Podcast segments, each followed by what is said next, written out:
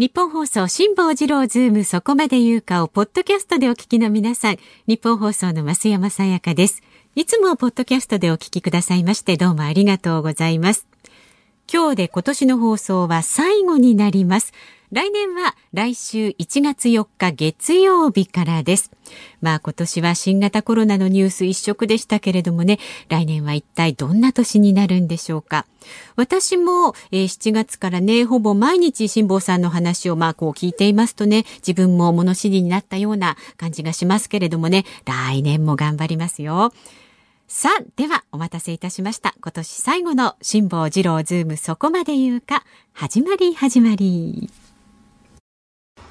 12月30日水曜日、時刻は午後3時半を回りました。FM93、AM1242 日本放送、ラジオでお聞きの皆さん、こんにちは。辛坊治郎です。パソコン、スマートフォンを使ってラジコでお聞きの皆さん、そしてポッドキャストでお聞きの皆さん、こんにちは。ニッポン放送の増山さやかです。辛坊治郎ズームそこまで言うか。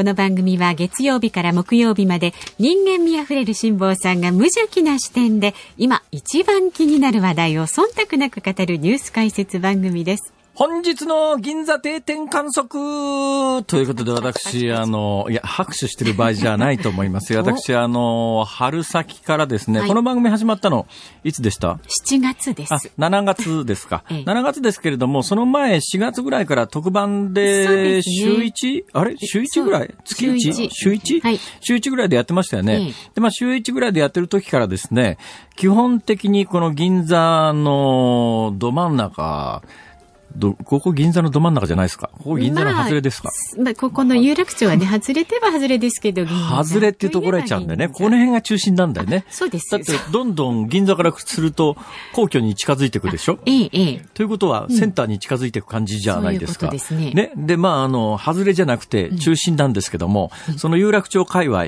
の、こう、定点観測で、で、お気に入りのカフェがあるんですよ。私ね、ずっともう去年からこの、このカフェ行ってみたいなと思うんですけど、えーうん。そのカフェの人手というやつを、はい、もう春先から定点観測で、毎週少なくとも1回、多ければ3回ぐらいですね、どんな人手になってるかなというのを、定点、定点観測を続けてきたんですが。すぐそこのですね。まあ、すぐそこのです。はい、すぐそこのカフェなんですけど、今日、はい、一番の人で、今年一番。もう完全に今年一番でした。そうですか。ほぼね、通る時間は私一定ですから。えー、だからまあ、このぐらいの時間、お昼ご飯が終わった後ぐらいの時間通るんですけど、えー、今日完璧今年一。すっごい人。GoTo ないですよね、もう。はい、GoTo 完全にないですよね。で、見たら、どういうお客さんかなと思ったら、やっぱりね、おしゃれなカフェだから、若年層多いですよ。うん、若い方、ね。大体パッと見20代後半から30代前半ぐらいの、さすがに銀座有楽町ですね。客層がね、垢抜けてるの。ほいでもね、お姉さん方がね、綺麗なのよ。明らかに綺麗なお姉さんを、うん、まあ、連れてるか、どっちが連れてるか微妙なとこですけどね。最近は、まあ、一昔前だったら、まあ、ちょっとイケてる親父がですよ、あの、綺麗なお姉さん、こう引き連れてっていうケースが多いじゃないですか。最近、まあ、必ずしもそうとは限らなくて、イケてるお姉さんが若い兄ちゃんとかね、そういうケースも、パターンもいろんなパターンがありますけど、ただ、今日その、店の前に、パッと見数えたら30人は並んでんですよ。そんなに？はい。それがもう2列渋滞で、ダーッと並んでて、これで中見たら全テーブル埋まっていて、オープンカフェなんで、はい、えー、締め切、かなり締め切ってますね。換気、やっぱ夏場にね、同じ店取った時に、この店夏、エアコンしないと暑くてかわいそうだな、大丈夫かな、営業と思ってたんだけど、夏場はなんだかんだ言いながらね、窓全開して、多分エアコンもフルでかけてるんだと思いますよ。そうするとそこそこ店内冷えるみたいですね。全部開け放しといても。でもね、冬場はね、窓全部開け放すと、窓に近いところの人たちは寒くてたまんないんだと思います。食事どころじゃないですよね。だからね、結構締め切ってあるんですよ。えー、だけど、オープンカフェだから、締め切ってる外にもテーブルが20ぐらいに出てる。はい、20っていうのはダブルですね。はい、ダブルで、だから数で言うと10個ぐらいのテーブルは、結構4人座れるようなテーブルが10個ぐらい、ダーッと並んでるんですが、それも含めて全部満杯で、あ、そう今日ですよ。今日だいたい12月30日ってみんな家でよ。あの、基本は大掃除する日でしょ。そうですねこの基本大掃除する日に20代後半から30代前半の明らかにイケてる感じの、えー美男美女カップルみたいなものが真っ昼間からシャンパン抜き上がってたな。波にしか聞こえない状況になってきましたけど。お前らとにかく家帰って大掃除せんかと。掃除しろと。そ うそれがまたね、お姉さんが本当に綺麗なの。そこなんですね、一番引っかかってる全テーブル、全テーブル確認して回ったんだけどね。何やってるんですかどうし何これ東京中の美女が集結してんのか、このカフェはみたいなぐらいな勢いで。ええ12月の30日の真っ昼間にオープンカフェの外に座って、兄ちゃんと姉ちゃんがシャンパンなんか抜き上がってたなそこにあ。る許さん、俺は。俺は絶対許さん。それが、駅の下の立ち食いそばなら許すよ、そりゃ。どういう観点ですか、それは。このおしゃれなカフェに。だからね、もう全く気にしてないですね。それでまたね、その乗ってくるバスも、はい今日あれもしかすると今日ぐらいから休日ダイヤだとバスの本数が減って嫌だなと思ったんですが、休日ダイヤになってるのかどうなのか知りませんけれども、普通にバスがいつものように来ました。ええで、いつものように来たのはいいんだけど、三つ三つ。普段より相当混んであんますね。まりあのバス混まないですよね。あ、あのバスってどのバスですか？多 分おそらく辛坊まあ、さんがあっちの方から、乗ってるであろう。あっちの方から来るバスですね。うんで、銀座4丁目から築地からね、それからあの辺で降りるお客さんで、はいそれもね、明らかにご高齢の70代どころじゃないですね。80代から90代。今時やっぱり70前後ぐらいだったら、健康なお年寄りだったら、ちょっと優先席に座るのためらおうかなっていうぐらいのご高齢の方多いじゃないですか。そうじゃなくても明らかに、この方は優先席、目の前に来たら絶対譲るよねっていうぐらいの、パッと見80代から90代ぐらいの高齢の方が、すっごくたくさん移動されてます。今日、小池百合子東京都知事が、えー午後2時ぐらいから緊急記者会見を開いてですね、とにかく会食やめろというのを、なんか口酸っぱくして言ってますね。具体的には何て言ったか多分ね、後ほどのニュースのコーナーで。はいはい。ただ緊急記者会見をして、とにかく年末年始宴会するなっていうのをはい、徹底的に強調したんですが、はい。完全に、えー、狼少年というとちょっとね、刺激の強い言葉すぎますけれどももうもう完全に慣れてしまいまして、いくら言っても、そんなことじゃ人は動かないっていうか、それぞれの判断で、まあ皆さん動いてらっしゃる状況の中で、銀座のカフェは三つ三つだわ、飛ばすの中はごごご高齢の方でいっぱいだわ。だからなんか違う方向性を考えないと、あの、ダメですよ、やっぱりね。今のやり方じゃダメだなと。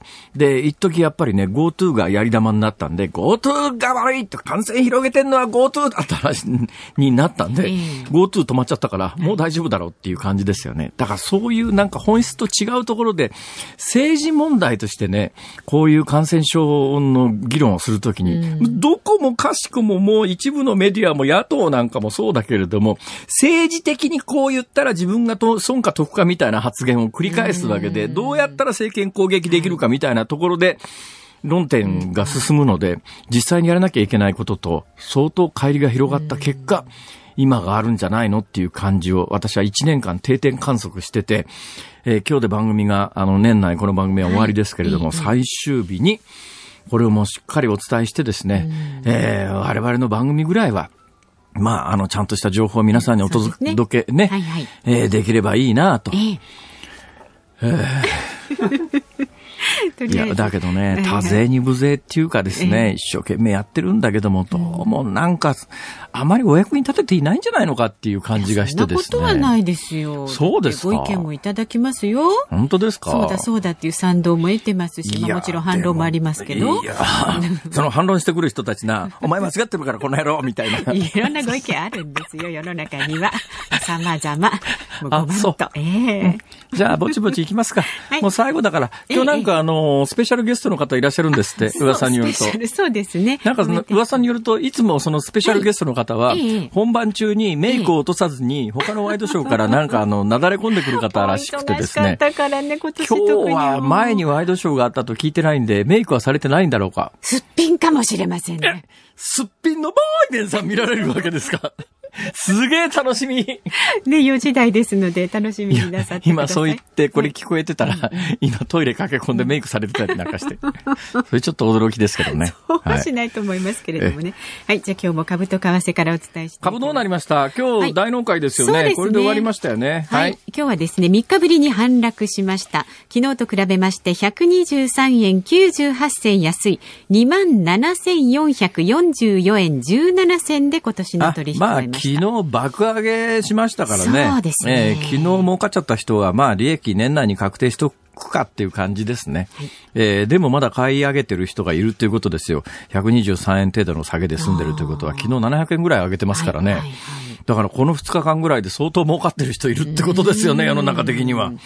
まあ、今週に入ってから900円以上ね、値上がりをして。ね、今週入ってからつったって取引3日しかないですから。あそういうです、そういうことですね。3日の取引で900円以上値上がりってすごいですよね。えー、てなことでありまして、はい、ただまあ、あのー、来年以降どうなるかと、とにかく全世界的にお金が余ってて、うん、えー、お金融、金融当局というか、まあ、各国の中央銀行がとにかくお札をすり倒して、お札する競争みたいなものを始めてますから、まあ、行き場のなくなったお金が、えー、とりあえず株式市場にでも行っとこうか、株でも買っとくかということで上がってるという、まあ、大きな背景がありますから、はい、来年以降、まあ、来年以降も同じ傾向はしばらく続くかもしれませんけれども、みんなどこまで上がるんだっていうのの、チキンレースにどっかから入りますからね。ええ。だからもう、どの辺で逃げるかとかね。えー、はい。そんなことで言うと、過去のバブルの崩壊局面というやつを私も何回か経験してますけれども、えー、まあ、大体年末まではガーッと上がってきて、年明けどうなるか。1月の株価がどうなるか注目したいと思います。はい。為替です。為替は現在1ドル103円35銭付近で取引されています。昨日のこの時間と比べますと、35銭ほど円高となっています。35銭円高。はい。103円台ということで。今年は本当にね、昨日もお伝えしましたけれども、2月ぐらい、今日ね、えー、今年ね、2月3月ぐらいがすごい値、値動き激しかったんですよ。私の記憶で言うとね、2月ぐらいに、ぐーっと円安で110円台まで円安になって、はいえ。ー、確かね、翌月3月ぐらいには、101円ぐらいまで急激に円高に振れて、えー、その後、まあ104円から107円ぐらいのボックス相場って言うんですけども、行ったり来たりを繰り返してきて、はい、年末になってきて、ちょっとだけ円高に振れてきたかなっていう、そんな傾向ですけども、さあ、来年どうなるんでありまありましょうか。さあ、辛坊治郎ズームそこまで言うか、この後は昨日から今日にかけてのニュースを振り返るズームフラッシュをお送りします。4時台には、もうレギュラーのね、エコノミストの長浜俊弘さんを除きますと最多出演となります。明治大学政治経済学部教授で、ワシントンにあるアメリカン大学客員研究員の雲野元夫さんご登場です。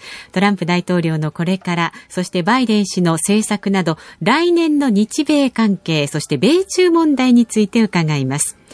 5時台はコロナ禍で変わる年末の風景。日本放送の畑中記者によります梅野の上野のアメ横からの中継あ、アメ横の中継ですか。はい、年末らしいですね。そうですね。どんな感じなんですか、ね、アメ横の中継っていうと年末っていうね、うん、年末の象徴みたいなもんでありますけれども。どなたが言ってらっしゃる？記者の方が言ってらっしゃるの、ね、あ、そうですか。はい。へいへい。お送りします。はいはい。番組ではラジオの前のあなたからのご意見をお待ちしています。メールは zoom zoom アットマーク 1242.com 番組を聞いての感想、ツイッターでもつぶやいてください。ハッシュタグ漢字で辛坊治郎、カタカナでズーム、ハッシュタグ辛坊治郎ズームでつぶやいてください。えいつものプチ自慢をさせていただくと、はい、昨日この番組の中で昨日爆上げしたわけですよ、株式相場が。はいだけど明日大納会ですね、と。まあ明日大納会でも上がるか下がるかはともかくとして大暴落という局面にはならないでしょうね、と、えー、言ったらならなかったでしょう。結構ね、リスクあるんですよ。つまり700円ぐらいドーンと上がった後ってね、はい、ガンと下がって調整するっていうことがありますが、あまあ今の買い上げてくる勢いで言うと多少下がっても暴落にはならないだろうなっていう、昨日の予想が当たったということだけ、一言この辺で確認をさせていただいて、それでは先にお進みください。さすがでございます。この後はズームフラッシュです。さあでは、このコーナーでは辛坊さんが独自の視点でニュースを解説します。まずは昨日から今日にかけてのニュースを1分間で紹介するズームフラッシュです。ロイター通信は在日米軍が横田基地で新型コロナのワクチン接種を始めたと報じました。東京都世田谷区で2000年に起きた一家4人が殺害された事件は今日で発生から20年を迎えました。アメリカのコロラド州当局はイギリスで拡大し感染力が強いとされる新型コロナの変異種の感染例を確認したと発表しました。ワシントンポスト紙によりますとアメリカでの確認は初めてです。今夜今年最後の満月が関東地方など太平洋側で見ることができます。12月の満月はコールドムーンと呼ばれています。今日からあさっての元日にかけて強い冬型の気圧配置となり、日本海側を中心に大雪が続くと予想されます。公共交通機関では長時間にわたる大規模な遅れや運休が発生する恐れがあるとして、気象庁や国土交通省が注意を呼びかけています。インターネットに無断で掲載された漫画などを海賊版と知りながらダウンロードすることがあさって1月1日から違法となります。あさってから始まる2021年、豆まきが行われる節分は例年2月3日ですが、来年2021年は暦のずれの影響で1日早まり、明治30年以来124年ぶりに2月2日となる珍しい年になります。なんじゃそりゃ。ね私もこれなんじゃそりゃ。なんですかその節分が一日変わるって。ずれるんです節分って別にあのね、えー、決まってるわけじゃないですからね。ね。えー、ただまあ、ここずっと2月3日だったんで、今年、来、今年か、来年か、来年は2月2日だって言われたってふーんって感じですけどね。そんなことよりも今のニュースの中に、ええ、今日の午前9時35分の地震の話がなかったじゃないですか。そうです、ね、いや今日の9時35分ぐらいにですね、北関東から千葉で震度4、えー、東京から埼玉、そのあたりで震度3っていう、まあ、そこそこの地震ですよね。そうですね。だからまあ、朝9時台に、えー、大掃除かなんか始めて、あれ揺れてるってびっくりされた方多いんじゃないかないかと。あの、第、最初の揺れが結構感じましたよ。私全く感じなかったんです。えー、あれ？これ、地震皆さん感じました？今これパッと見渡す限り、7人ほどの人がいますが、あれ全員感じた。はい、あ、ああ、ああ、ああ。俺だけか、地震感じなかったのは。どういうことだろうな。一生懸命働きすぎてたのかな。多分ね、多分ね、ちょうどその時に洗濯機の脱水がかかったんだと思うんだ。あの、うちね、洗濯機の脱水がかかると、なんか建物全体が揺れるような気がするんだよね。カタカタカタってなる。そうそう。多分その同じタイミングだったんじゃないかと思うんですけどね。それは気をつけた方がいいです洗濯物って、ほら、あの、偏ってってるとさ、大物洗いで偏ってると、すげえガタガタ言って、俺なんか洗濯機壊れんじゃないかと思って、ずーっと洗濯機の横で、これ壊れたらどうしようとか、これ爆発して蓋が飛んだらどうしようとか、す。っごいドキドキすることありません。びっくりするぐらいゴーンっていう時あります、今日は多分ね、そのタイミングで地震が来たんだと思います。そうなんですか。はい、全く気がつかなくて。その後、この知人からメールが来てですね、はい、今地震とか嘘つけ何を言ってやがんでって、えー、そんなことを思いながら来たら、やっぱり地震だったということが判明して。常に用心してください。そうなんです。やっぱり自然現象というのはね、うん、何が起きるかわかりませんから、うん、そういう意味で言うと、ね、月の満ち欠けみたいに、ああ、あの、あらかじめわかる自然現象もありますから、と、うん、いうことで今日満月です。満月ですよ。まあ最近はね、インターネットが発達して、昔はただの満月だったのにね。うん、いや、今年は、え、今月の満月はストロベリームーンよ、とかね。何を言ってやがん結構喜んでたじゃないですか、この話題、辛坊さん。あのね、飽きました。はい。もう今年1年間ですっかり、すっかり飽きました。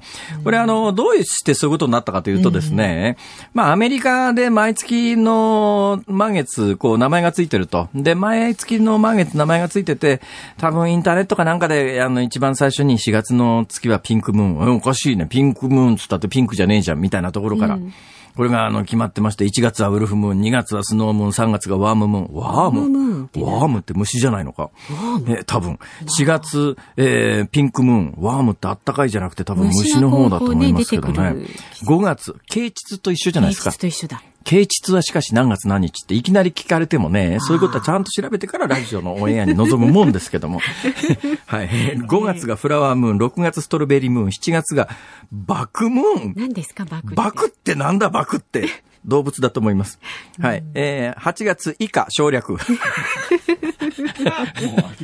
もう完全に飽きました。早いですねはい、で、11月がビーバームーンはこの番組でもやりましたけれども、12月はコールドムーンって、コールドって寒いからですか？まあ、冷たいという、コールドムーン、また芸がないね。これ、きっとね、名前つけてた人たちもはい、だんだん飽きてきてね。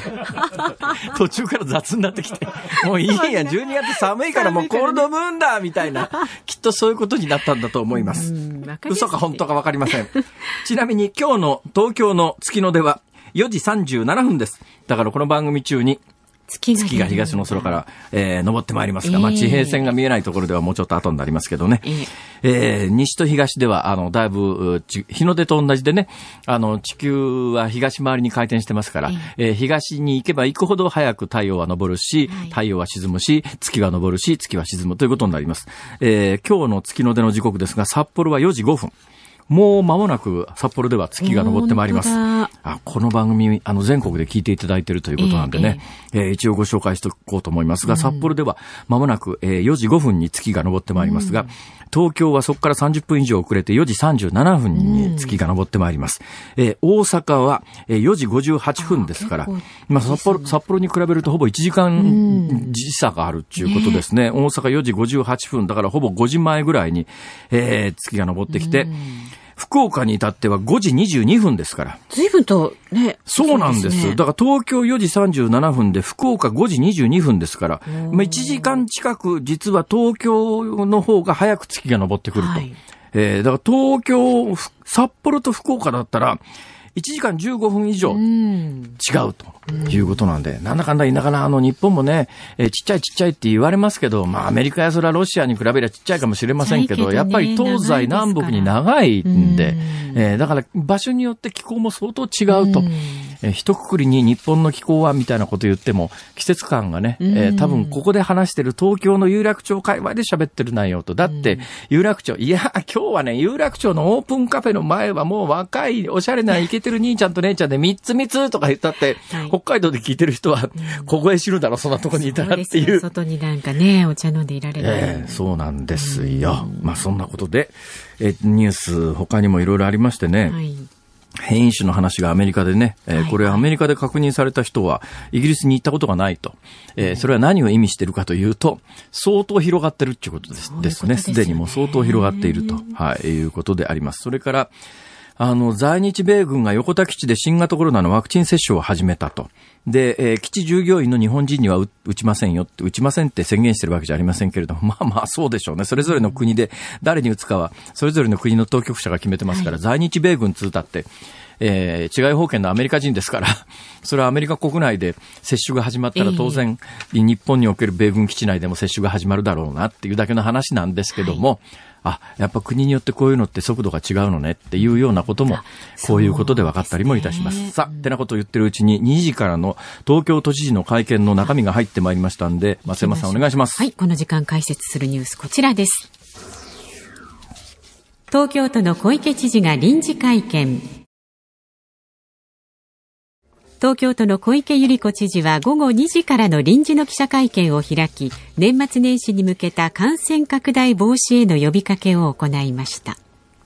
えーこの記者会見の中で小池さんはこう述べてます。年末年始のここで抑えないと緊急事態宣言を発出せざるを得なくなる。この年末年始が感染拡大を食い止められるか否かの分水嶺だ。命を優先してほしいと呼びかけ、年末年始は家族で静かに過ごすステイホームを徹底し、忘年会や新年会は行わず、会食も絶対に開かないよう呼びかけておりますが、絶対に、有楽町の駅前のカフェは3つ3つ。絶対に開かないよっておっしゃってるのにね。いけてる兄ちゃん姉ちゃんの耳には届いてないですね。今一人ずつ辛坊さん伝えてきたらどうですか たーっと言って。ちょっとちょっと。殴られたらどうしてくれるんですか？ただのおっさんのやっかみだと思うでしょ、普通は。まあね心からなんかね、あの、皆さんのためを思ってやってるというふうには、決して見えないでしょ。そうですね。どう見たって。それもどうしたって、やっぱりイケてる兄ちゃん姉ちゃんから声かけますからね。まあでもね、笑い事じゃないですよ、本当に。やっぱりね、心がけてください。え映らないように。ということでございまして。はい。はい。以上、ズーモンでした。12月30日水曜日時刻は午後4時を回りました有楽町日本放送第3スタジオから辛坊治郎と増山さやかでお送りしています辛坊さんさっきあの、はい、ツイッターご紹介した時安倍のハルカス、ね、えー、えー、日本で一番高い、はいようです、やはり。ですよね。300メートルですね。300メートル。はい、ちなみに横浜ランドマークタワーは295.8メートル。おー、ということは、ほんの4メーターちょっとぐらいですか？そうですね。差が。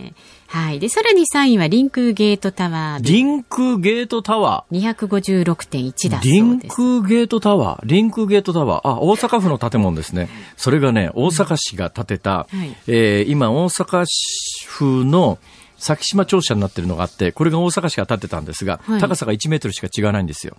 あ、そうでしょ？本当だ。今、3番目、第3位がリンクゲートタワービルで256.1メートルで、うん、次いで第4位が大阪府先島庁舎って、これ実は大阪市のもともと建物を、バブルが崩壊してですね、大赤字で、最終的に大阪府が買った建物なんですが、これが256メートルで、1メートルしか違わないでしょ。これどういうことかというとですね、はい、それ建てた当時ってバブルで大阪市と大阪府が一番仲悪かったんです。めちゃめちゃ仲悪くて、はいはい、最初にこう、は、どっちが最初に建て始めたかわかんないけど、最初に建て始めたところの高さを聞いて、もう片っぽが負けてたまるかって言って1メートル積み上げるっていうね、1メートルごとの高層ビルの、だから大阪市が高層ビルを建て、大阪府も高層ビル、超高層ビル両方同時に建て始めたんだけど、最後1メートル高の争いで、俺のところが1メートルでも高くなるんだって言って、1000億円ぐらい金かけて2つビル建てて、両方とも大赤字で二足三門で売りに出しちゃったっていう。だからね、大阪市と大阪府がどんだけ仲悪くて、どんだけ仲が悪いがゆえに税金が無駄遣いされていたかっていうのが、まあ例の大阪都構想につながっていくんだけども、ただまあ今大阪とは大阪市も大阪府も同じ政党が両方とも多数派を占めて、そういう争いがなくなっちゃったんで、逆に、いや、あの昔の大阪府と大阪市が喧嘩してた時のむっちゃくちゃっていうのの意識がみんな薄れてきて、今いいじゃん、今のまんまでっていうようなことで今年また大阪都構想が2回目否決されたのは背景がそういうことがあるんですが、このビルの高さの1メートル差っていうのが、もうびっくりするよね。本当ですよね。負の建物と死の建物で高さ競争をやって設計変更して、うち、うちの方が高くなるんだっていう。子供のね、砂遊びじゃないですけど、まあ、だから大阪ってそのぐらいぐちゃぐちゃだった時期があったんです。はい。ね、まあそんなこんなでね、はい、まさかその話に行くと思いませんでした。安倍のハルカスから。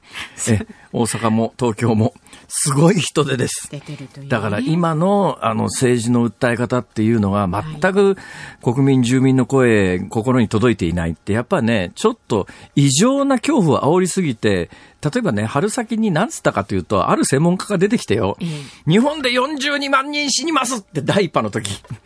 42万人つったんだよ、あの時。うん、結果数百人さ、第一、第一波で亡くなったの。だいくらなんでもね、あの、とにかく恐怖を煽ってみんなにおとなしくさせようっていうね、意図はわからんでもないけど、やっぱりやりすぎると全く効かなくなっちゃうっていうところを、やっぱ政治家も、行政も専門家も知らなきゃいけないと思いますよ。その結果今これが起きてるっていうことをね、ちょっと認識足りないんじゃないのかなって、前メディアも同じですよね。メディアもとにかく、あの、恐怖を煽ったら国民がおとなしくするだろうっていうような方向性の報道しかしてこなかったですからね、今年1年間。本当にメディアって何なのっていうのが問われた1年だろうと思います、今年は。てなこと言ってるとゲストの時間がなくなってしまいますので、一旦この辺で。はい。あなたからのご意見もお待ちしています。メールは zoom, zoom アットマーク 1242.com。ツイッターはハッシュタグ、辛坊治郎ズームでつぶやいてください。この後は明治大学の海野素央教授が登場します。ニッポン放送がお送りしています。辛坊治郎ズームそこまで言うか。辛坊さんが独自の視点でニュースを解説するズームオン。この時間特集するニュースはこちらです。バイデン氏、トランプ外交を批判。アメリカのバイデン氏は地元のデラウェア州で外交政策について講演、演説を行い、アメリカの国際的指導力について、現在は巨大な真空状態にあると表現し、トランプ大統領の外交を批判しました。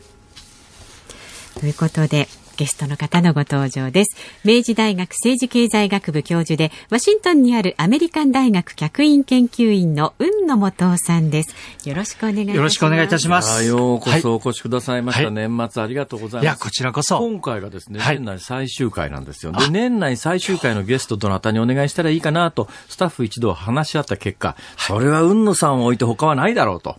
あそうですか。満場一致で雲野さんと。あ本当にもう光栄です。いやいや、とんでもない、とんでもない、とんでもない。はい。だけど、あれですね、いつもこの番組に、うのさんお出になるとき、ミヤネ屋途中で抜け出して、そうです。ね、全力疾走で来て、そうです。で、その時にはミヤネ屋用のメイクをしたまんまいらっしゃるということだったんですけど、そうです。メイク今日してないですよね？そうです。今日、してなくて初すっすっぴんで。すっぴん初すっぴんと呼んでください。はい。いや、はい。つやつやですね、でもね。肌綺麗ですよね。何食ってんですか？いや、あ、わかめ、おのり、えー、レタス、ヨーグルト、牛乳、チーズ。もう朝は必ず決まってます。えーはい。どうでしょうか、見習います、それ私もちょっと。わかめ海苔っていうのがポイントです。は、わかめわかめ、サラダにわかめ入れるんですよ。ほほそれでドレッシングかけたいですよね。そこを我慢して黒酢にするんですよ。酢は疲れを取りますから。ですから、そこまでやる。そこまで言うのか。松山さん、松山さん。そこまで言うのか。今日今日読んだ人はな、何の専門家ですか？そこまで言うのか。サラダは黒酢とかかけると。はい。お酢ですね。お酢。お酢、そこまで言うのか。はい。でもね、冗談じゃなくてね、まあ今普通にドレッシング、だからドレッシングで商売してる人はごめんなさいなんですけど、私1970年代の後半に初めてスペインの田舎をこう旅してたら、大体野菜どうやって食べるかっていうと、オリーブオイルとお酢としかないですよね。オリーブオイルとお酢を自分でこうかけて、それにまあ胡椒をちょっとかけるか塩かけるかみたいな、あれが標準的な、一昔前のヨーロッパのサラダってあんな感じでしたよね。そうなんですよ。何の話だの話をしに来たわけちなみに、雲野先生。はい。雲野先生、今、あの、明治大学で教鞭をずっと取ってらっしゃるんですが、はい。どうなんですか？もう、ふ、通常授業に戻りました？リモートですいや、あの、リモートですね。大学リモートですから、ええ、ですけども、まあ、来年も、この状況だと、コントロール、コロナのコントロールができてないので、ええええなんか続くような予感もしますよね。だけど、まあ、まあ、先生通わなくていいっちゃ通わなくていいのかもしれませんが、学生さん友達作ったりとか、まあ、大学はもちろん勉強するためにあるんだけれども、それ以外のことも当然楽しみとしてあるわけで、うん、そういうことが全くなくなっちゃって、学生さん本当かわいそうですね、今。そうですね。大学行くとですね、ええ、もう本当に学生いないですよ。もうい、本当にいないですよ。リバティタワー行って、あと、明大前の泉校舎って言うんですけども。そうそう。明治大学ってね、あの、お茶の水のところに今、リバティタワーって言うんですよ。はい。すげえ立派な構想。あれもだいぶ古いですか？まあ、1999年ぐらいですね。はい。私ね、あの、あそこにお茶の水のところに寸大予備校っていうのがあってですね、はい、私寸大予備校に1年間通ってた時に、まだ明治があの、リバティタワーできる前の、前の、まあ、かなり古い、汚い、こう、そうですよ。時期なんですよ。そうですよ。毎日昼飯は、ええ、そこの明治大学の学食行って、指定食堂。そうそう指定食堂って言うんですよ。確かね、うどんが80円ぐらいだったんじゃないかと思いますけどね。はい、もうもう1年間明治大学でお昼お世話になって。ありがとうございます。はい。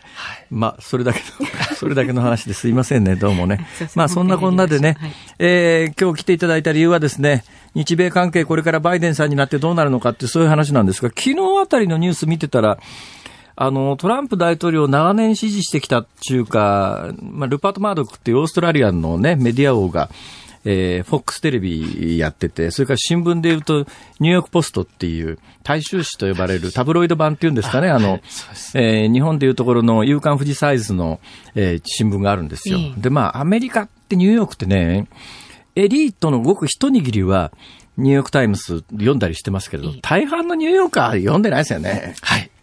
ワシントンポストとかデイリーニュースとかですね、あるいは全米で USA Today とかあるんですけど、まあそういうの読んでるんですが、そのルパート・マードックっていう保守派の人が率いてるニューヨーク・ポストがトランプ大統領に負け認めろって言って、社説掲げて結構大きなニュースになってますよね、昨日から。はい。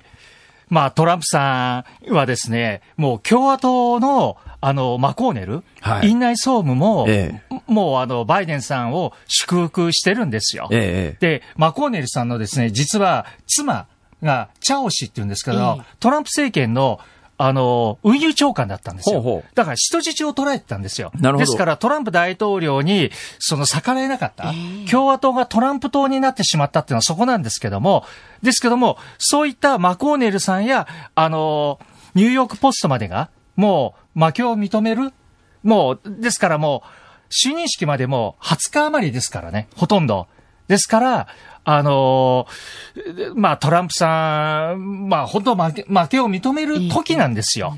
これどうなりそうですかね？もうこれあの、選挙結果はもう変わらないのは当然として、はい、当然というか間違いないとしてですね、トランプ大統領次の一手でどうすることができますか？いや、次の一手はやはり、いや、恩赦でしょうね。はあ、自分に恩赦を出すかどうかっていうところが。自分に恩赦出せるんですか？自分に恩赦出せるんですよ。合衆国憲法第2条は、あの、自分に恩赦出してはいけないとは記述してないんですよ。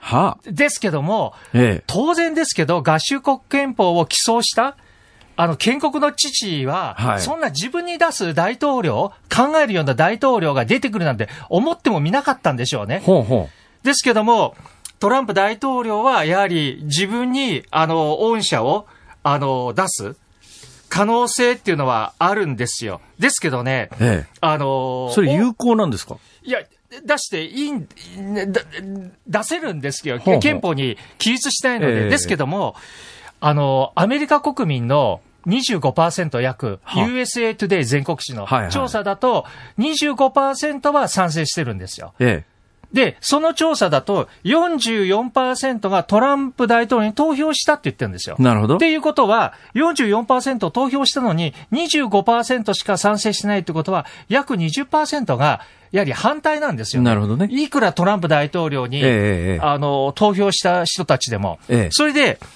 トランプ大統領は子供たちに対しても、恩赦を出すことを示唆してるんですよ。はあはあ、イバンカさんとか。はあはあ、で、それに対しては、賛成っていうのは30%なんですよ。っていうことは44%がトランプさんに投票したって USA Today 紙で言ってるので、つまり約15%がやはり反対してる。なるほど。ということは、恩赦をおそらく出した場合、自分や子供たちに出した場合、共和党からも非難される。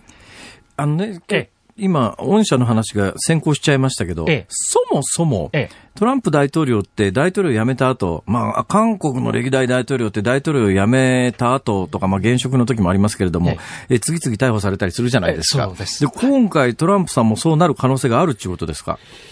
ですから、トランプ大統領はやはり疑惑が多いですよね。2015年に立候補して、それから納税申告書見せてないわけですよ。はあはあ、で、しかも、10月22日の2回目のテレビ討論会で、バイデンさんがトランプ大統領に向かって、大統領、あなたには中国に秘密講座がありますって言ったら、その時ですね、トランプ大統領のこう体がやっぱり動くんですよ。不意をつかれて、中国に秘密講座、講座があったって言った。あったけど今はないって言ったんですよ、トランプ大統領。ですから、その点のところにメスが入るじゃないかっていうところですよね。あと、まあ、脱税疑惑とかですね。はい。はあ、となると、まあ、疑惑というか、まあ、本体で一番大きいのは税金絡みの話ですか？税金絡みで、今は、トランプさんは1月、来年の1月20日の正午まで、大統領ですから、大統領特権で守られてます。ええ、司法省、司法省は、あの、起訴できないんですよ。はい、ですけども、12月20日の時計の針が回りました、正午回ると民間地になるので、ええ、そこで、えー、捜査が始まるんでしょうね。なるほど。はいさあ、じゃあ逮捕されるような可能性ってどのぐらいだ、見てます？トランプ大統領は、その、起訴される前に出馬宣言したいんでしょうね。はあ、起訴されてからはできないじゃないですか。はあはあ、ですから、早く出馬宣言すれば、他の共和党候補たち、はい、ペンスさんとか、ルビオ上院議員とか、コットン上院議員も狙ってますから、あの、牽制することができますよね。自分が早く、あの、出馬したいっていうことなんですよ。ですけども、実際世論調査で、あの、55%ぐらいがですね、ほうほうその、トランプ大統領再出馬しても、共和党の大統領候補の指名を獲得できないんじゃないかって言ってますよ。ええー、獲得できる方が少ないですね。なるほど。はい。なるほど。となると、えー、まあ、その勝ち負けはともかくとして、ええ。えー、トランプ大統領が今、交換噂されているように、4年後の本当に大統領選挙に出るつもりであることは間違いないということですか？トランプ大統領の選択肢2つなんですよ。ええ、2024年に再出馬するか、はい、あるいはキングメーカーになるかなんですよ。はあはあ、キングメーカーになって、影響力を持って、ええ他の人が仮に出た場合、はい、トランプ軍団を持ってますから、ええ、その人に、その候補に影響を与えたい。なるほど。あるいは、今はですね、世論調査取ると、トランプさん52、3%で共和党のトップなんですよ。ええ、2024年ですよ。はい、次がペンスさんの12%。ほうほうほうで、3番目に来るのがなんと、ドナルド・トランプ・ジュニア氏なんですよ。長男なんですよ。長男8%で3位なんですよ。ええ、で、私、あの、コロナの前まで、え、トランプ集会に行ってたじゃないですか、ミシガンとか。行ってて、ジュニア氏が前座でスピーチすると、2024年、ジュニア出ろ、出馬しろっていう声がすごい出るんですよ。あの、長男に。長男って、そんだけのキャリアはあるんですか？ないですよ。それだし、あの、長男は、2016年の選挙でロシアの、えー、あの、ロシアの、ロシア政府と関係のある弁護士とニューヨークで会ってて、捜査対象になってるんですよ。はあはあ、ですから、トランプ大統領は、長男にも恩赦出したいんですよ。ですから、長男にもメスが入るはずなんですよ。イバンカさんにもあるんですよ、疑惑が。はあ、イバンカさんにもあるし、エリックさんにもあるんですよ。イバンカさんの場合は、あの、トランプオーガニゼーションという会社から、お金がですね、はい、イバンカさんの共有している会社にコンサルタント料が入ってる。そのコンサルタント料っていうのに、あの、メスが入るんじゃないかと言われてるんです。イバンカさんにもあるんですよ。疑惑が。はい。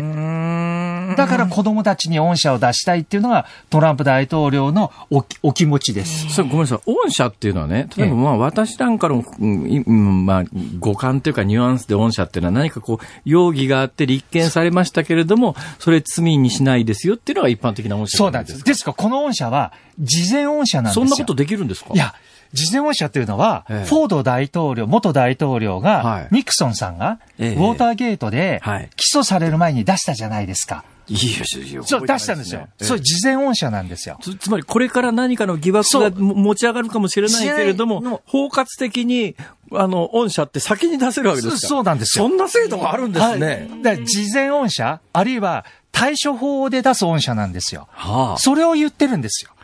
あそこポイントなんですよ。我々の考えてる御社と違うんですよ。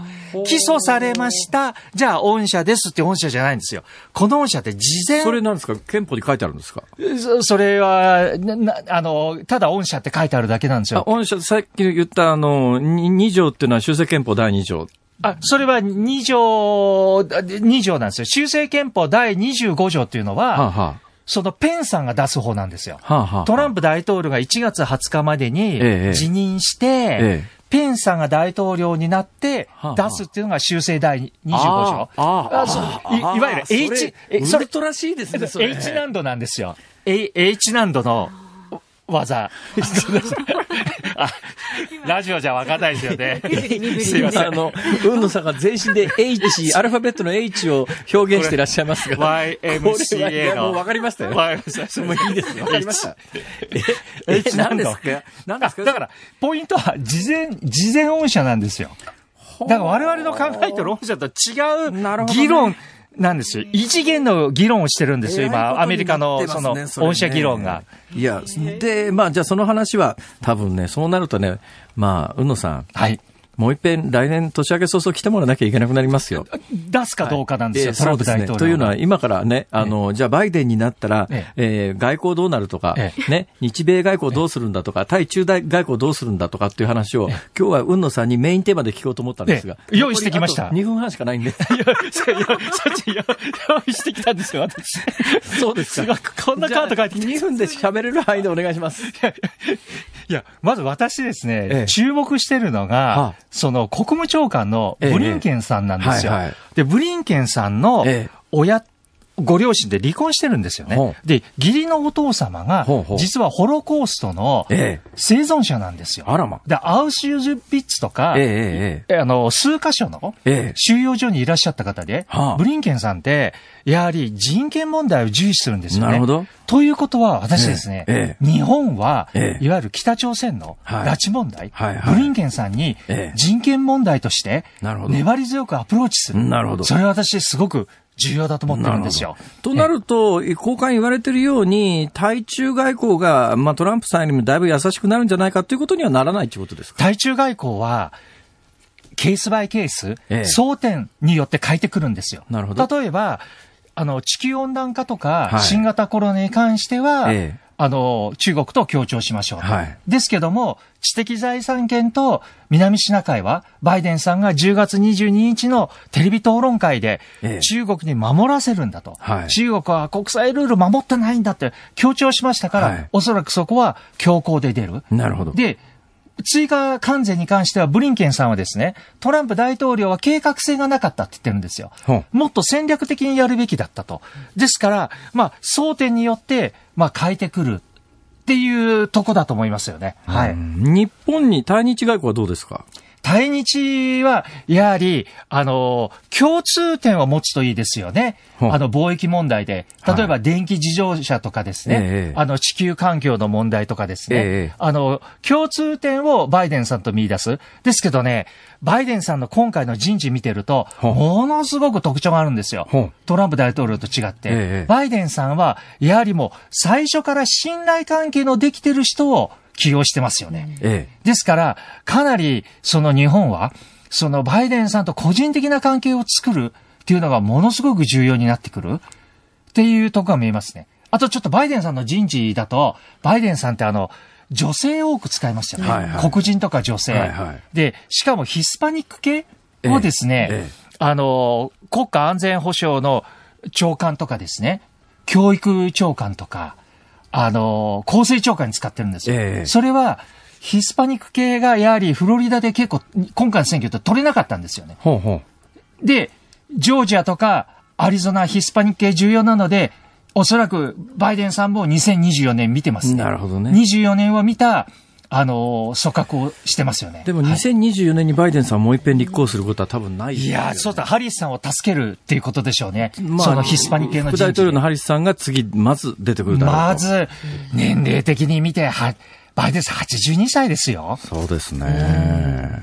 82歳って言ったらもう、そうですね。何なさってます ?82 歳。ええええええ我々に聞きますか？我々に。いや、そこまで聞くのか。野さん、時間です。時間です。そこまで聞くのか。またちょっと年明け来てください。はい。どうぞよろしくお願いします。ありがとうございます。良いお年を。いや、今年はありがとうございました。今年良いお年をお迎えください。ありがとうございました。ありがとうございました。こちらこそ。でした。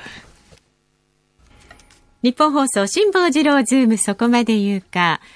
ではここでは辛坊さんのたっての、ね、なんか今私の手元にですね、はい、えー、独自の視点でニュースを解説するズームオン、この時間特集するニュースはこちらですっていう、うえー、簡易な台本があるんですけども、えーいつもこんな時間にズームオンってやってる？だから、えっとね、打ち合わせしたじゃないですか。ここは、今日はラジオリビングがないから、ここもう一つズームオンのコーナー増やしますよって話したんですけど。どうして叱るんですか、僕のことを？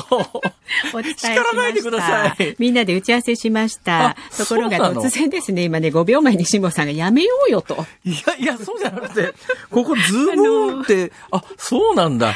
年末だからイレギュラーな進行になってるんですね。わかりました。え、そういうことで、あの、できるだけたくさんの皆さんにですね、あの、ご意見を賜りたい。今年もほら、本当にいっぱいね、あの、メールとか、それも全国からいただいて、えツイッターとかもいただいて、ご紹介しきれなかったのが大半なんで、年末ぐらいですね、皆さんのご意見を反映したいな、なんて、こういう話はやっぱりね、打ち合わせの時にちゃんとすべきですよね。大体します打ち合わせも上の空だし、上の空じゃないんです。一生懸命。今日は何を、今日は何をお伝えしなきゃいけないかということをもうとにかくね、頭フル回転でこう考えてると、ちょっと他のことが聞こえてこない時があるんですが、メールいただきました。ありがとうございます。豊島区のマリモマルオさん。はい。今日は仕事が終わって今池袋の献血ルームにいます。池袋も銀座同様人が多いです。あら、やっぱりね。冬は献血も足りないらしく何度もメールで献血のお願い連絡が来ていました。えー、なかなか時間が合わなくて年末になってしまいました。今55歳なのでもう献血できる回数も限られているので、できるだけ貢献したいと思っています。献血ルームは若者を中心に混んでいますよ。辛坊さんも増山さんも献血してください。あ、辛坊さんは年齢的にもうできませんね。失礼しました。えー年齢的にできたくないと思うんですけど、いや、私ね、この間、献血、はいはい、この間っていうかもう2、3年前になるのかな。年齢的には多分いけたような気がするんですけども、あの、跳ねられました。結論から申し上げるとできませんでしたというのは薬飲んでるとダメなんですよ。で、薬飲んでると薬の成分が、当然輸血の血液に残りますよね。はいはい、となると、私、あの、処方薬で、うん、えー、病院で処方箋をもらって飲む薬を飲んでるわけですよ。そうすると、そういう処方薬、まあ、全部じゃないらしいですけれども、うん、当然血中に残ると、輸血された人に効いてしまうことになりますから。はいはい、だから、あの、その薬飲んでる方は、ちょっと献血はご遠慮いただきますって言って献血ができなくてですね。私、人生の中で本当に献血趣味じゃねえかっていうぐらいいですね。言ってたんですはい。これだけは褒めてほしいなと思うんですが、あの、なんでかっていうとですね、うん、まあ、ちょっとごめんなさいね。これ献血所によって違うと思うんですけど、はい、私がよく行く献血所はですね、うん、ジュース2本くれたりするんですよ。なんかね、すっごいジュースくれるのが嬉しくてですね、ジュース、ジュース嬉しいと思うと。はいなんかだって、ただでくれんですよ。ただじゃないのか。ただ好きですよね、しぼさんね。はい、えー、次。くんちゃんさんです。葛飾区。娘の成人式、コロナの感染拡大が続くようでしたら、式典が中止になるようです。あらまあ。多分今日の都知事の話だと中止になりそうですね。そうですね。だって今日の東京都知事の言葉は、かなり強かったですよ。すよね、だって宴会絶対やめろまで今。絶対っておっしゃってますから。絶対、あ、えー、不要不急の外出や帰省の自粛、会食や飲食については絶対なし。うん、そう。絶対なしなんだ。うちの地域も多分成人式で中止ですね、集まるの。あらまあ。そうそう。で、この方は、成人式の夜、おじいちゃんのお家で食事会を予定していますが、これも中止するべきですかね？まあ、息子のセンター試験も心配です。はい。えー、新型コロナに関だけじゃなくて、感染症の拡大は止めた方がいいです。はい。え、感染症にかかっていいことはありませんので、感染症の拡大は止めた方がいいんですが、えー今、今回、イギリスで新たに発見されて、全世界も二十数カ国で発見されて、で、冒頭のニュースでは言ったか言わないか分かりませんけれども、あの、コロラドで変異種が確認されたっていうのが、アメリカでね、初めて、えー、えー、イギリスで続々発見されている変異種と同じものがアメリカのコロラド州、コロラド州っていうのは、うん結構真ん中辺からちょっと西ぐらいですね。あの、スキー場で有名なところですよ。私、スキーやりに一遍ぐらい行ったことがあるような気がしますけども、まあ、かなりアメリカでも、うーん、偏僻とまでは言いませんよ。スキーリゾートのあるところですから。まあ、リゾート地としては有名なところですが、そのコロラドで、えー、20歳、20代の男性で確認されたけれども、この男性は渡航歴がなくっていう話なんですよ。渡航歴のない20代の男性がコロラドで変異種見つかりました。で、あの、PCR 検査であるとか、抗原検査だけでは変異種かどうかわかりませんので、だからたまさかその、特殊な検査しなきゃいけないんですね、これ。普通の PCR 検査に比べると、それこそ100倍とかぐらいめんどくさいもんなんです。だからそんなめんどくさい検査を全部にやってるわけじゃないので、ごく一部しかやってないけれども、それもなんでこの人がその検査の対象に選ばれたのかわからないんですよ。渡航歴がなくて、あの、海外に行ったことがないわけだから。で、その人が感染してるということは、新しい形の今、変異種変異種と言って全世界的にニュースになってるウイルスは、もう相当程度広がっていると考えるべきでしょう。で、このウイルスに関して、今のところ明らかなエビデンスというのはただ一つ、えー、感染力が従来型のコロナウイルスよりもどうも最大7割ぐらい強いということなので、えー、今までとにかく春先から日本でこの感染の防止の方法としては、徹底的に検査をしましょうと。で、徹底的に、これはまあちょっとね、日本の検査数が少ないということもあって、政権批判のツールとしてこの PCR 検査が使われたというような背景があるんです。もうこれが本当に今年の日本で立ちが悪くて、なんかあの政権攻撃のためなら、どんな手段でも使うっていう GoTo キャンペーンの、あの、ぶつぶしたのも同じような構造があるんですが、この PCR 検査で、とにかく件数が足りないんだと、PCR 検査さえ増やせば感染拡大が抑えられるんだっていう論をみんなが言ったわけですけど、うん、PCR 検査何百万とか何十万オーダーでやってる国でものすごい勢いで感染拡大してるのを見ると、あの、無症状者を洗い出して PCR 検査で、それで感染を止めるという方向性は絶対に無理ですから。だ基本的にこれだけ感染が広がっているという状況の中では、全員が自分は感染しているかもしれないということで、ハイリスクの人に絶対に移さないっていう、もうこの心がけだけを徹底するというふうにね、方針切り替えなきゃダメだって。もう、それでも今日あたり、あの、無症状者を洗い出して PCR 検査でアホ言うなと、ええ加減にせよって、あ、時間がない。はい、お時間です。12月30日水曜日、時刻は午後5時を回りました。辛坊治郎です。ニッポン放送の増山さやかです。辛坊治郎ズームそこまで言うか。この時間、辛坊さんのエンディングリクエストです。そうですね。今週、まあ、1年の終わりの週ということで、今年流行った曲というのを、月曜日、裸の心、あいみょん。うん火曜日、関電、米津玄師、米津玄師さん、と、はい、いうことで、となると、今日は一番流行った曲をお届けしなきゃいけないんで、えー、パッと私ね、実は今年流行った曲で一番って言われた時に、はい、ふっと浮かんだのが、やっぱりあの、エイトさんのドルガバの歌なんですよ。エイトさんのドルガバの歌なんだけど、だけどあれ確かね、一回放送してるはずなんだよね、ドルガバの、ドルガバの歌は。ね、そうすると、あとね、はい、あと、そうだな、オフィシャルヒゲダンディズムの曲は何曲かね、今年、あ流行ったなヒゲダンいいでしょう。わかりました。それでは、今年最後の曲の発表です。でででででででででででででドンリサ・グレンゲ。なんかその流れってそうなんですか？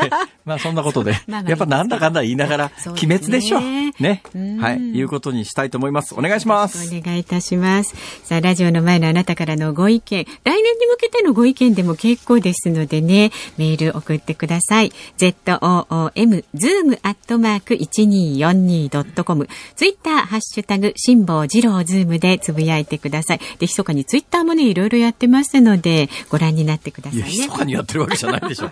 大々的にやってるでしょ。みんな見てくれてるかな何ですか、その密かにっていうの？あなたからのご意見、お待ちしております。今年最後の日本放送辛坊治郎ズームそこまで言うか。このコーナーではコロナ禍で年末のいつもの風景はどう変わったのか、日本放送の畑中記者が上野のアメ横に行ってますので。今この時間、アメ横どうなってるのかっていうのが生中継で。うんはい、畑中さん、よろしくお願いします。はい、こんばんは。よろしくお願いいたします。今どちらですか、アメ横の？ちょうどアメ横上野駅から500メートルほどこのアメ横の商店街を歩きますね。なるほど。そうするとあの二股のこう道が出てきますよね。あるその二股の前、ここにおります。もうアメ横のど真ん中ですね、はい、そりゃ。まあそうですね。まあすっかりあの日も暮れてきましたけれども、上野のアメ横商店街街灯も灯りまして、ええ、賑わいを見せております。ただはい、人通りなんですけれども、まあ、私は必ずしも毎年ここに伺っているというわけではないんですが、ええまあ、例年と比べますとやはり少ないとこういう感じがいたします。そうですまあ、ところどころ、ところどころ人だかりはできているんですけれども、はい。満員電車のようなこうすし詰めの状態ではありません、なんとかこう通り抜けられる状況と、こういうことになってますね。あの上野アメ横商店街連合会の数字ですと12月の27日から29日までの3日間これ去年ですと延べ73万人の方が訪れているんですが、ええ、今年はこの3日間まだ46万1000人と、まあまあ、これでもすごい数字ではあるんですが、大体、えー、去年の6割ぐらいということですね。で例年はあ27日から大晦日31日までは延べ150万人ぐらいの方が訪れるわけですが今年は100万人いくかどうかちょっと微妙な数字になっております。なるほど。はい、どうなんですかね、あの商店の皆さんって、基本的にはもう普通通りに営業してらっしゃる感じですか？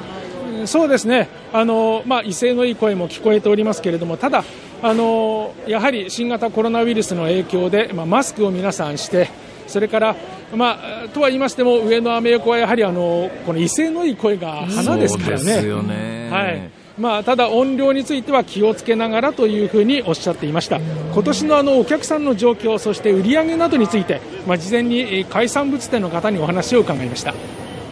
今年はやっぱ人が少ないのでちょっと寂しいです。普段ならもっと歩けないほどなんで売り上げの方はもう聞かないでください頑張ってます。マグロとかあと酢だことかも売れ筋です。少ねえな、いつもの半分ぐらいじゃない？1000円なんか特に売れてるものありますああうちはカニだ。ね。8000の5000円。今1今2今3ぐらいかな。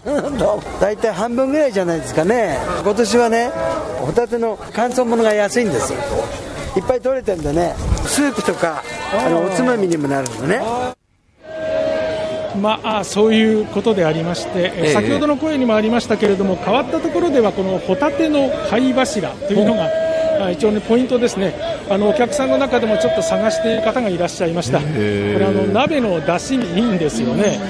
つまり新型コロナウイルス感染拡大の中で家族で鍋をつつくと、こういう方が多いんではないかというふうに思われます。どうなんですか、はい、そのインタビューの際とかそのそこでまあ単価倍というかあの、はい、値引き店頭で大声を出しながら値引きっていうのがもうアメ横の恒例の風景ですけども皆さんあれですか、マスクしてした上でっていう感じですかね？はいもうマスクをしていますね。えただまあ先ほど申し上げましたようにこう悩みながらというあの声はねあの悩みながら出しているという感じではありますね。どうなんですかね、はい、仕入れなんかはそのお客さんが減るのを見越してやってるのか、はい、それともいつも通りの仕入れをしているのかそのあたりどうです？まあ、これはいつも通りだと思います、とにかくあの今日もですねお客さんがいる限りは午後7時半から8時ぐらいまではあのお店はやっていたいと、まあ、このように話しておりますし、まあ、とにかくあのまあ、例えばチョコレートを売っているところもあるわけですが、あるまあ、チョコレートもボンボンボンボン、はい、はい、はいという感じで、ですね、えー、もうあの買う人に積み上げていってなんですよね、はい、一番最後にあの、まあ、商い成立した後でも後ろからおまけが載せられたりなんかしますよね、それね。そうなんですねで今あの先ほどの二股のところからですね、ええ、御徒町方面に歩いて、えー、今お話をしております。えー、ちょうど後ろの背景の音があ少しずつ変わりつつありませんかね。つまり、えー、割と歩ける状況ではあるんです。はい、あの一ところに集まっているところはさすがにちょっと身動きが取れなくなるんですけれども、えー、まあ、そこを過ぎますと、あわりかし、えー、歩けるなと、ね、ちょっとあの音もちょっと静かになってきたところもありますよね。アメはい、アメ横ってやっぱ年末のアメ横って、ラッシュアワー並みの人で動けないですもんね、普通は。そうなんですね、まあ、屋根のない満員電車という感じでもあるんですが、えー、一方あの、買い出しに来られたお客さんにもですねお目当ての品ですとか、年末年始の過ごし方について聞いておりますので、お聞きください。大阪から。大阪？今日何を目当てに？えタコと筋子地元がこっちなんです。あんまり初詣とか行けないんでずっと家でテレビ見るしかないですね。今年初めて来ました。カニを買いに来ました。どこも行けないので食べ物だけちょっといいものをと思って。子供が来年小学生なので、まあ、ちょっと子供のお勉強とか本を読んだりとかして過ごそうかなと思ってます。まあ、あの今年はあの新型コロナウイルスの影響でこう大変厳しい生活を強いられた方も多かったと思いますが、ええ、まあ、普段通りという外出も外食もできない中で先ほどありましたようにせめて家でお正月ぐらいはささやかな贅沢をということでカニを買われた方もいらっしゃると。えっと、いや、あの、ほぼ、ほぼ、あの、全部聞き取りましたけども、ごめんなさい。一部、実はオンエア的には、あの、音声が切れてたりなんかしますんで、お聞きの皆さん申し訳ございません。ただまあ、あの、音声途切れ途切れでしたけれども、畑中さんがおっしゃりたいことは多分、あの、通じる範囲内で、でしたけれども、ちょっと音声途切れまして申し訳ございません。畑中さんはい。それ別にあの、あの人が多くてマイクケーブル切られちゃったとかそういう話ではないんですね。そういうわけではないですけれども、やはり人がいるところだと、ちょっと電波が悪さをしてしまう。ああ、そういうそういうことは、そういうことは当然ありますよね。はい、ちなみに畑中さん、はい、まあ、せっかくアメ横まで行ったら何か買って帰ってきますよね。何が目お目当てですか、うん。あやはりあの先ほど申したようにホタテの貝柱。これおつまみにもいいので、ええ、ぜひとは思っておりますけれども、ええ、辛坊さんに、えー、今いらっしゃいますか、帰るまでに。いやいや、はい、私もすぐ失礼しちゃいます。あの、田中さん、ご自宅で。冷たいですね。ありがとうございます。はい、どうも。はい、ありがとうございました。良いお年をお迎えください。どうも。良いお年をお迎えください。ありがとうございました。失礼いたします。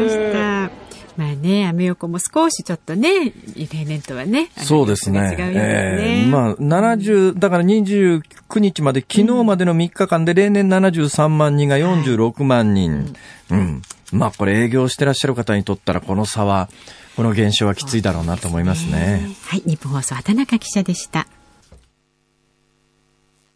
お送りしているのはリサでグレンゲであります。テレビアニメのね、えー、鬼滅の刃のオープニングテーマで、はい、えー、何回聞いたかっていう感じですけどね、今年ね。えー、本当に、えー、そういえばですね、今、リスナーの方から情報が入りまして、はいはい、どうやら、今から数分前に私 NHK に出てたらしいです。裏かぶり？